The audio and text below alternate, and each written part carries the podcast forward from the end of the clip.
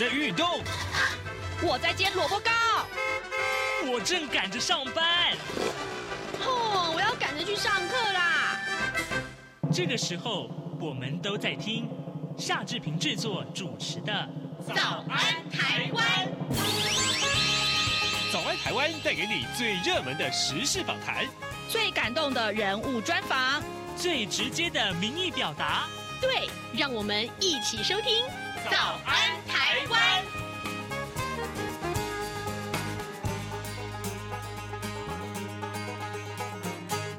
早安，台湾！我是夏志平。今天是二零二四年的一月十五号，星期一。今天我们的访谈单位单元里面为您锁定的就是在过去这个周末里面所举行的呃二零二四总统大选。当然了，各位想必都已经从新闻上或者是我们的这个实况转播上面。得到了一个最新的讯息，就是赖清德跟萧美琴他们得到了这个呃胜选，于是乎呢，呃，就是下一任的总统和副总统。不过，在今天我们的节目里面要为您探讨的就是，呃，民进党他再度执政了，那么阻隔跟国会生态会是他们最大的考验吗？待会儿我们要为您来访问的是东吴大学政治系苏子乔教授，马上就请您收听今天的访谈单元。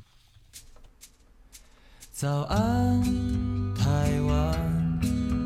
你正吃着什么样的早餐？吐司加火腿蛋，咬一口，然后收听中央广播电台。早安现场。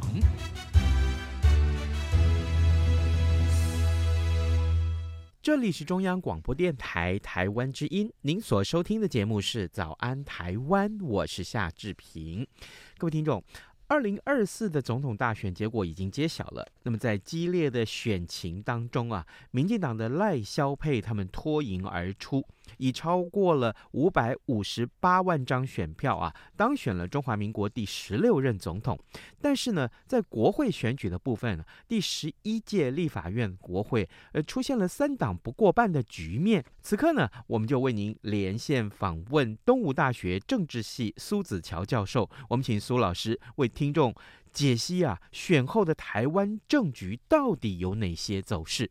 老师早安，哎，主持人早，各位听众早。是，谢谢老师一早接受我们的访问。首先，我们先来请教老师啊，呃，赖萧佩打破了八年执政的魔咒啊，为民进党再度赢得大选。那么，在萨卡都的这个情势之下，呃，用九十二万多张选票的差距胜出，呃，对台湾的前途而言，有着怎样的意义呢？我们要请教老师啊，对接下来的两岸关系，呃，它的影响性又如何？呃，我我我觉得从一个。呃，比较大的角度就是宏观角度去看哦，就是说，事实上，呃，我觉得台湾的每一次这个民主选举哈，尤其是总统总统大选哈，其实对台湾的的民主都是一个一个考验啊。哦，因为事实上事实上在世界上很多民主没有上轨道的国家哈，其实一旦面临这种总统这种比较激烈的选举啊，其实很很容易就可能出现政治暴力啦，哈，或者说这个选后的一些政治争议，然后造成这个民主的倒退啊。那我觉得台湾的一个很重要的一个。一个就是透过这次选举，每次选举其实都代表说台湾的民主政治是持续在持续在有效的运作的啊，而且是民主朝向巩固的方向在前进。因为我们可以看到说，事实上尽管选举的选战过程中非常激烈啊，嗯，可是选完之后事实上就恢复平静的，因为其实我想，嗯、呃，不管是蓝绿各方面民各各各方面民众，其实都接受这套民民主的游戏规则。嗯，我觉得这对国际社会来讲是一个很重要的一个一个宣示了哈，因为在。东亚地区有一个这样的一个呃一个民主的运作的一个一个一个台湾这样一个民主的民民主国家的运作，其实是是呃也是值很值得我们国人骄傲的啊。是，这对台湾来讲是一个很很很好的一个国际的一个一个国际宣传。嗯，是。那另外一方面，你刚刚提您提到说这个两岸关系哈，对，因为呃我我感觉上就是说，因为目前是还是赖清德当选了啊，所以赖清德是代表的是。民进党的这个抗中的这个路线啊，所以呃，不过就是说，因为赖清德他的他的诉求，他的对外的诉求还是主张说是呃循那个依循蔡英文的路线啊。嗯、当然有时候他可能透露出一些呃比较可能比较台台独的这样的倾向啊。是。不过至少以他主要对外的正式的主张来讲，呃，是跟蔡路蔡英文的路线是是应该是一一致的。嗯，所以我感我想应该接下来接接下来两岸关系应该是会是一个呃维持跟过去这样一个比较相对对抗的格局。好，那我想变化不会太大。或许我想那个中共这方面会有一些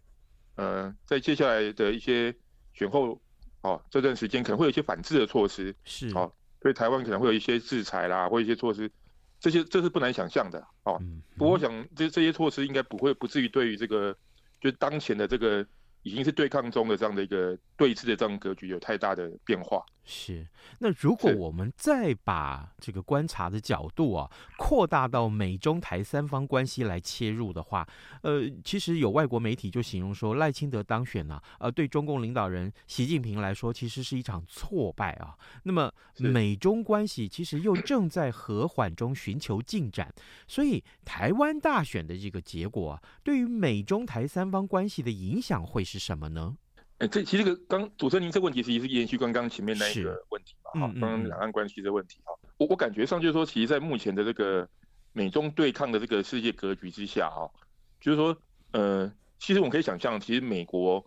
美国方面哈，他对于我们台湾的这个三位候选人，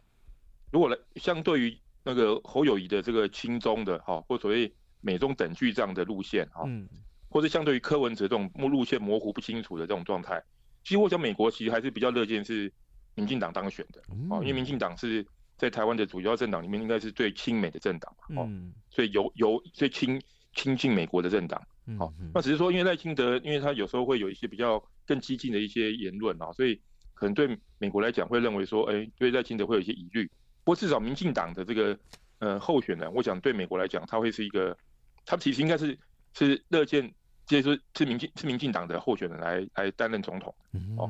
那因为最近有一个说法是说，呃，美国有机构认为说，那个赖清德是也是美国的人最危险的三个朋友，相对于呃想到什么泽伦斯基啦，哦，然后奈奈奈坦雅胡跟跟赖清德，可是我讲是说至少还是朋友哦，就是说情感虽然说是危险的朋友，不过至少仍然是朋友哦，那嗯。呃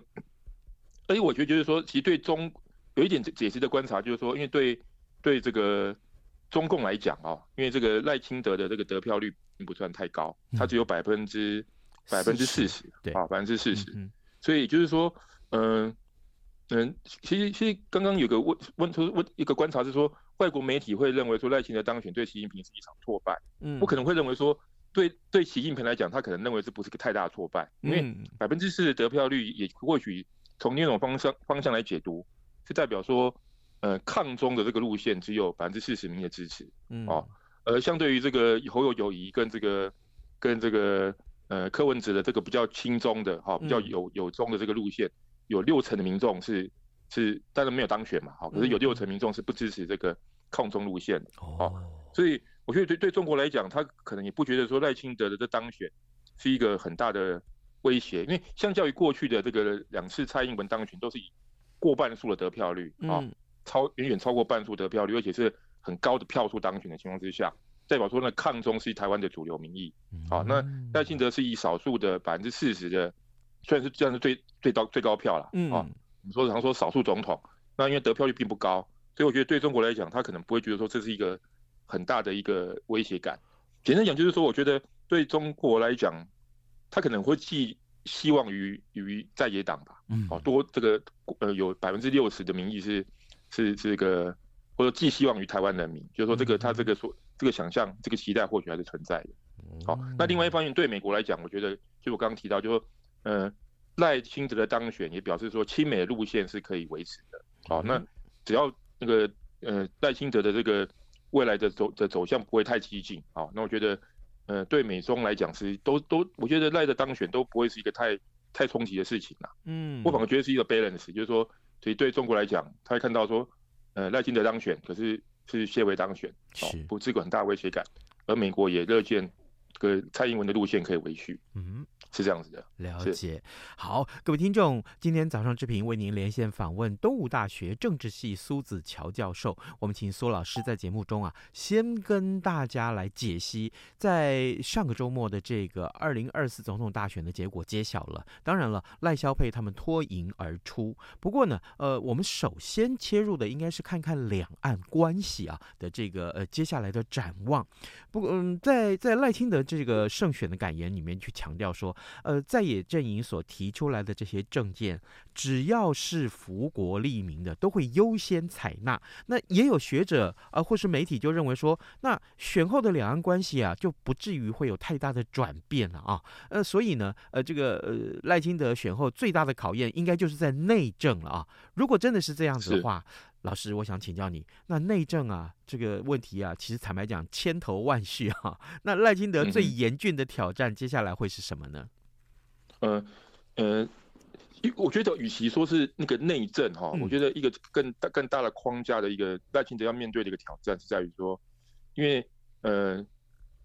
呃赖清德所属的民进党在立法院并没有过半数，嗯哦，甚至不是第一大党哦，因为现在。立法院各党不过半，然后是呃国民党在立法院是第一大党，但跟民进党其实很近哦。不过就是说第一大党是是是国民党，嗯哦，所以甚至就是说总统的政党在立法院不止没过半数，甚至不是第一大党这样的一个格局。嗯，也就是说，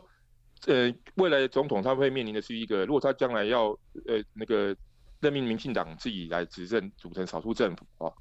他可能要面临就是说立法院有一个过半数的。哦，如果蓝白联合的话，哈，当然这不一定会联合啦。就是说，如果蓝白合作在立法院是过半的嘛，哦，那在这样情况之下，他必须面临就是说，呃，他有很多法案、很多重大政策要推动，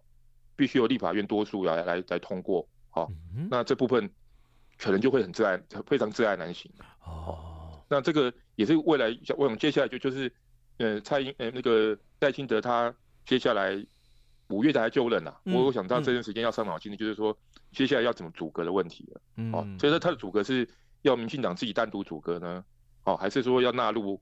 呃，比如说呃绿白合这样的一个一个想象，哈，比如说纳入嗯一个那个民众党的这个的一些人士，是，然后组成一个这个在立法院有一个过半数支持的这样的一个政府，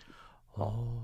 您我觉得这是对赖清德来讲最大一个一个目前来讲是一个。一个蛮严峻的挑战的。是您的意思是说，是呃，干脆在组阁的时候，呃，赖清德就就先把民众党的这个呃后续的这些，不管是呃可以进入呃内阁的人士，把他拉进来。但是呢，这个前提已经先预告了呃那个绿白的合作，以至于呢，是回到立法院的时候，哎，那么呃很可能这个再加上这个选前呢，啊，蓝白其实已经就是几乎扯破脸了。再加上这个呃胜选的那天晚上啊，国民党发言人林涛他又说了一些呃指责黄珊珊的话。那黄珊珊是回应是说：“哎，既然要合作，怎么会还会要这样子骂人？” 那也就是说，很可能将来哎哎会合作的不见是蓝跟白，反而是绿跟白了。对，这是有可能的哈，因为虽然柯文哲他这个选后的一个发言是认为说。嗯，他不会固定跟跟谁合作，嗯嗯嗯，目目前有这样的说法，是。不过我想就是说，其实科的科的变化性还是很高了哈。他现在讲的话，不代表他未来未来未来就一定是这样子啊。那确实，民民众党在立法院现在会变成是更是关键少数啊，因为他跟他跟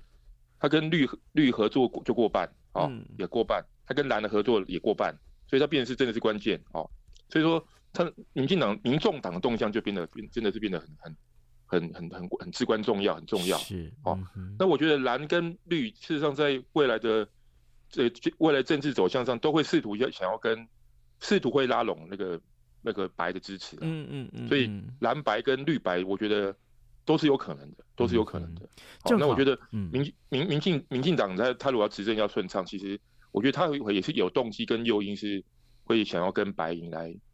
达成一定的合作的一个空间，就这样的一个默契。嗯、了解。好，那正好这个老师您提到了这个呃绿跟白可能会合作的这件事情，那我们就来看看民众党的柯文哲，诶，他跟侯友谊同样都是败选嘛。那似乎啊，我们这样来看，好像柯文哲跟侯友谊相比的话，那柯文哲未来的机会可能好像更多一点了。除了因为国会的席次的关系，特别是我们也要告诉各位听众，千万不要忘记啊，赖清德在当选的那天晚上的时候，他说未来台湾政治会是沟通协商、参与跟合作四大方向的前提之下，所以呢，才会有老师刚刚告诉我们呢、啊，这个绿白要合作可能性其实也还不小。那这个可是呃，我还蛮好奇。就是说，那柯文哲接下来他的政治路途是什么呢？柯文哲事实上，我觉得他现在，因为他今年的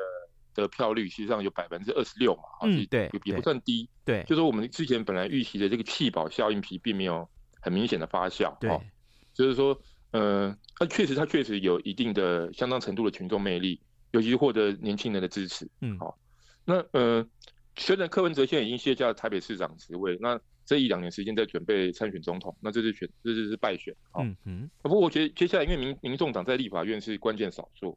那他在呃民众党目前的这个整个政党的这个的这个特色还是一个一人政党，嗯，就是以是以环绕在柯文哲本人为中心的这样一个政党，嗯。所以我想柯文哲即使他没有公职在身哈，他以民众党的这个党主席的身份，他还是有很大的一个的一个能见度跟政治舞台的，嗯。因为目前民众党的这个。的立委都是不分区立委嘛，嗯，因为不分区立委整体来讲，应该一一基本上都是应该是团队合作，然后听从政党的指示来发号施令，来来这个从事他们的立法立法工作的。嗯，所以我想柯文哲他应该还是有很大的一个一个在未来四年里面啊，就是在立法院，虽然他不是他人没没有在立法院里面，他作为一个党的一个这个领袖啊，党的一个这这个民民众党主席，他还应该还是很大空间在这个。嗯，就是对民众党做一个指挥这样的一个角色，可是他没有舞台啊，是。对不对，老师？他我是我的意思是说，他没有一个台面上的一个职位的这个舞台，嗯、就是大家会就是我们放在演戏的这个观念，然后这个角度来看，他的角色就是党主席而已，嗯、他没有一个上台去，比如说要演一个什么样的角色，比如说县市首长喽，哦，立法委员喽，哦，这一类的这个呃这样子的一个角色，这个会不会好像有那么一点点使不上力？应该不会吧？我我我觉得还好哎，因为我觉得、嗯。党主席就是一个政治舞台，因为就是就是说，因为其实我反而觉得有时候他他如果从事一些公职在身的话，反而对对他来讲是一个政一个施政的包。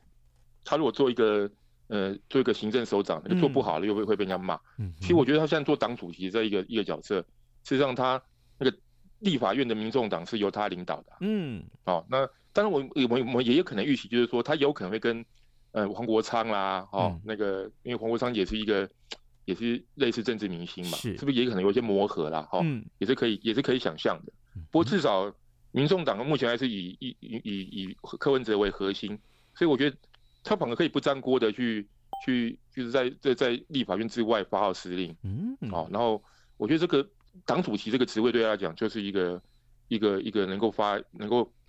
具有能见度的一个一个职位跟政治舞台。所以我们这样来看的话，他应该。二零二八还会再宣布参选总统喽？我觉得四年四年时间很长了，很难预期。嗯、不过从现在来看，我觉得这个可能性是很是蛮高的，嗯、是很高的。因为我觉得他本身他确实是一个很获得年轻人支持的那个的一个一个一个有群众魅力的一个人物啊。嗯，哦，那就是说这个这个这个热度如果持续下去的话，那我觉得并有时候四年也过得很快了。说真的，嗯、其实有时候所以嗯。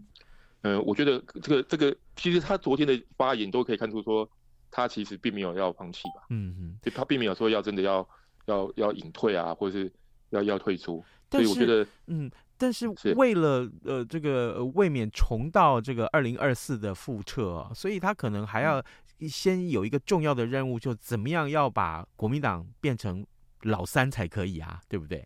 对，所以这个是就是接下来的一个。很重要的一个台湾的一个政治转型的一个一个一个可以观察的事情哦，就是说，因为嗯，他如果要接下来要要进进入下次的这种大选职位，要赢，而不是说就是老二老三的话，他一必须要能够超越国民党嘛。对，哦，那就是说，就所谓跳脱统独的这一个这一个框架，我想可能是他接下来民众党要努力的目标了。我觉得台湾现在。的政治的这个的分歧路线也慢慢开始有这一个，也开始也会有这个这个走向了。就是说，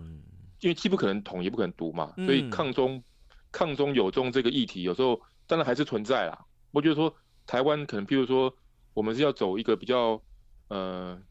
呃，比如我们一般所谓欧美所谓的左派跟右派路线，嗯嗯，支持劳工还是支持这个所谓自由市场经济的路线，是哦，或者说还有很多这个关于这个青年青年的政策、青年政策啦，嗯、哦，这个低低薪啦、失业这些这这些议题。对，其实我想这些这些这些路线是可以在，会应该可以跳脱这个左右光谱，呃，跳脱这个一我们现在目前所看到的这个统独的这个抗中有中的光谱，是，然后这个走这个新的路线的。嗯，我想这也是民民众党未来的挑战，也是柯文哲将来如果要参选总统，他要超越国民党，哦，嗯，或者超越民进党，那当选的话，他可能。应该要努力的一个方向。是的，呃，各位听众，今天早上志平为您连线访问东吴大学政治系苏子乔教授，我们请苏老师在节目中啊，呃，继续来探讨有关于呃民众党的柯文哲啊，在这场选举过后，其实他会有很多很多可以发展的面向，但是面临的挑战也还真是不少。不过我们还有一点点时间，我们特别要请老师来，我们再来看一看啊，另外这位候选人，那就是国民党的侯友谊啊。呃，这个侯友谊接下来的这个政治的这个呃前景是什么？是不是真的只能回去当新北市长了？那他的这个政治后路，呃，我看到很多的评论，或是很多老师、其他的老师对于他的这个看法，好像都不是都觉得说啊、呃，可能就到此为止了吧？会是这样吗？呃，我我我可能也是大概是类似这样的一个。嗯一个不比较类似这样的看法，因为我我觉得侯友谊哈，因为他本身的政治性格不是非常强烈哦，嗯，就是说呃，他个人的群众魅力也不是像非常强哦，嗯，但这并并不见得坏事，就是说，因为他不是也很有那个 charisma 这样的一个一个一个一个一个人物哦，所以所以相对的他的仇恨值也就比较低，嗯，好，仇恨值也就比较低，所以有人会预期说侯友谊他他现在回回去当新北市长的时候，是不是可能会会。会受到罢免的这样的一个威胁哦，我觉得这可能性是低的啦，是低的啦哦。那呃，所以我觉得他接下来接下来这个回到新北市长这个职位去，因为还有两将近将近三年的任期嘛，哦，还蛮长的，嗯，好，所以嗯，未来很难说啦。不过我觉得说侯友宜他嗯把这任的新新北市长做完啊，然后呃，可是我觉得以侯友宜本身的这个，或许他的政绩有可能作为他将来的一个。呃，再起的一个政治的，如果他这三年政绩表现真的又很好的话，嗯，好，也有可能还是可以变成他未来的再进一步，呃，再回的再回来的一个政，再回来，呃，参选啊，或者是再上一层楼政治基础，嗯，可是我觉得就是说以他本身个人的这个特质跟他的那个性格，哈，是。我我我觉得就是说机会应该是不高的啦，嗯，机会应该是不高的。嗯，是是，除了侯友谊，当然我们谈到侯友谊，就不能不来看一看国民党啊。呃，国民党这次当然总统大选里面他是败选了，但是他在立法院的席次啊，却从上一届的三十五席一口气增加到五十二席。那甚至于再加上如果这个无党籍啊，或者说是这个其他的这个呃有有蓝的这个呃人士的话，其实。呃，国民党在立法院可以可以到五十四席，所以他未来可能也要操作的就是蓝白合这件事情。那是，但是啊，老师，呃，过去这一段时间的竞选的活动或历程里面，嗯、我们看到国民党在两岸议题上的主张啊，其实也是这一次战败的主要的原因之一啊。那么，可以，我可以也也也。说一下，就是其实坦白讲，在四年前啊，我就一直啊就告诉这个不管是听众也好，或是问呃相关的老师，就说难道国民党不需要举行一场两岸路线的大辩论吗？这件事情在四年前早就该做了呀。可是这四年来，国民党根本连动都没有动啊。所以老师，您看看啊，这个两岸路线的辩论这件事情，在国民党来讲，它的必要性跟迫切性是什么？呃，我我我自己感觉哈，其实我我我并不会非常感觉上说，那个侯友谊这次的败选是因为两岸政策的这个问题，嗯，嗯，或许他这个问题可能可能不是关键，是，哦，因为对，因为因为我感觉就是侯友谊后来他所提出的一些两岸的一些的一些政策哈，嗯，其实还是蛮蛮稳，其实是比较稳稳稳重的，就是说当然还是一个比较轻中或有中的这样的立场，嗯，哦，可是就是说并不是一个非常。就是急统的这样一个路线哦，呃，所以只是说，因为呃，国民党内部的山头很多啦，嗯、哦，很多会有时候会很多杂音，嗯哼，那我就刚您刚上一问，我就想到就是说，就是马英九在最后的那一个那个发言，哦，就是那个要相信习近平这样的发言，真的是搅搅乱了一池春水，也对民对对国民党造成了一定的困扰。就是我当然不知道，我们当然不没有办法说这样，嗯、呃，就是马上去分析说这到底对选票造成多少影响，嗯，哦，只是说，呃，侯友宜他的这个选这个政政治路线，就是两岸的路线，嗯，其实，在后面其实我想相相对来讲还是稳稳重的，只是说，我觉得有一点我觉得值得一提，就是说，就是关于九二共识的问题，嗯，好，因为九二共识确实就如呃柯文哲他所提到，就是提在台湾真的是已经被污名化了，嗯，哦，那那目前好像。呃，国民党他还是要抱着九二共识这个这一这一个这一个这一个这一个名称，嗯，哦，那这部分确实很容易受到攻击啊，哦，那那这或许也是就他他两岸路线里面，两岸政策里面有一些还是会容易被别人批评的地方，嗯，哦，那嗯，其实那个国民党要进行两岸政策辩论这样说的的讨论已经蛮久了，哦，那只是说我觉得因为国民党内部杂音很多啦，其实我觉得辩论也不见得会有一定的。一定的结果哦，我想，不过我想他这次败选之后，他他应该会有一个一个一个路线的检讨。嗯，是好，这个呃，国民党败选之后啊、呃，真正会做一些深入的检讨，我想是他的这个呃支持群众也非常期待的事情啊。呃，各位听众，今天早上志平为您连线访问东吴大学政治系苏子乔教授，我们请苏老师呢，呃，在选后这么呃紧迫的时间啊，立刻就呃对整个选情有一个深入的评析或是观察，也告诉我们的听众，就是说事实上呃在未来啊，台湾的政局还有非常值得关注的一些面向，我们也跟老师保持密切的联系，呃，希望以后还有机会再来访问老师。老师，谢谢您。好的，好，谢谢您，谢谢，拜拜，拜拜。是。对于台湾的政治、社会与历史，以及中国的新闻事件及议题，台湾是怎么想的呢？中央广播电台每周五晚间九点三十分到十点播出的《台湾怎么想》节目，王家轩主持，以人为出发点。进行深入访谈或解析，多面向探索人物、书籍、历史与新闻等议题，精彩丰富的节目内容，请锁定每周五晚间九点三十分到十点播出的《台湾怎么想》节目。早安，台湾，你正吃着什么样的早餐？吐司加火腿蛋，咬一口，然后收听中央广播电台。早安，暴马仔。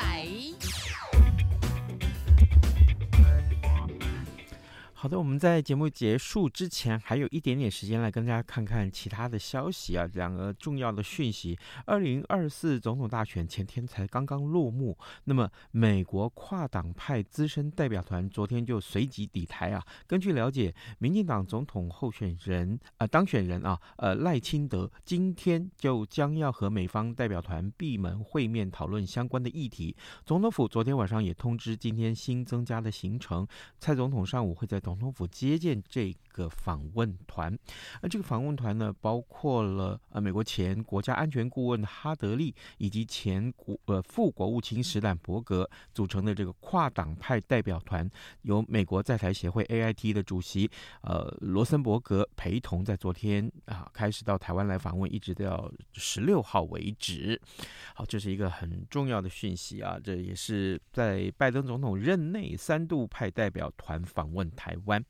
另外，另外，我们看到今天凌晨的消息啊，台北荣民总医院今天凌晨表示说，民进党的前党主席施明德在今天凌晨病逝于台北荣总，享寿是八十三岁啊。那么，院方尊重家属的安排，提供必要的协助，并且妥善处理善后的事宜。施明德安详的辞世，他的家属感谢各界。关心。OK，好，这是另外一个，因为呃，施明德对台湾的民主来讲，其实有他重要的贡献地位，所以我们特别也在这里把这个消息来跟大家一块来播报。好，那么今天节目时间也差不多到了，有关于大选的后续的一些观察，我相信这两天会是非常的热门，我们仍然持续为您锁定这样的话题。今天就祝您有愉快的周一，呃，咱们节目明天再会喽，拜拜。你选一样能让你醒一醒，反正过了十二点，好多一样被丢弃。